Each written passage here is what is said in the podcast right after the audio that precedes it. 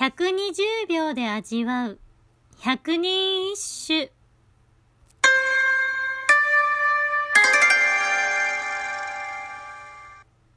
第51番。各戸田にエアは息吹の差しもぐさ。差しも白地なもゆる思いを。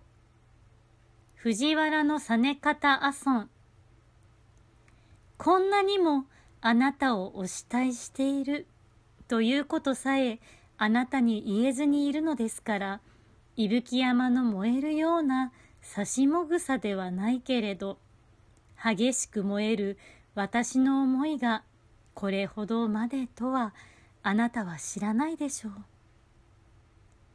思いを寄せる相手に初めて心を打ち明けた歌ということなのですがそれにしても情熱的。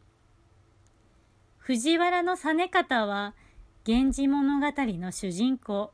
光源氏のモデルの一人とされ数十人の女性と交際していたとされる平安のモテ男。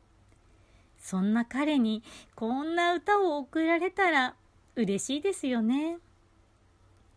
その燃える思いに例えられた刺しもぐさとは、よもぎのこと。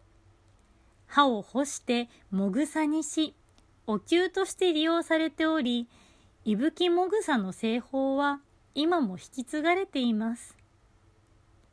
余談ですが、人生で一度だけお灸をしたことがあるのですが、びっくりするほど効きました。めちゃくちゃ効いた。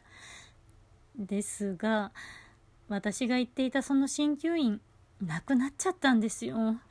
なんか怖くて他のところは行けずにいます。腕のいい鍼灸師さんがいたらぜひご紹介ください。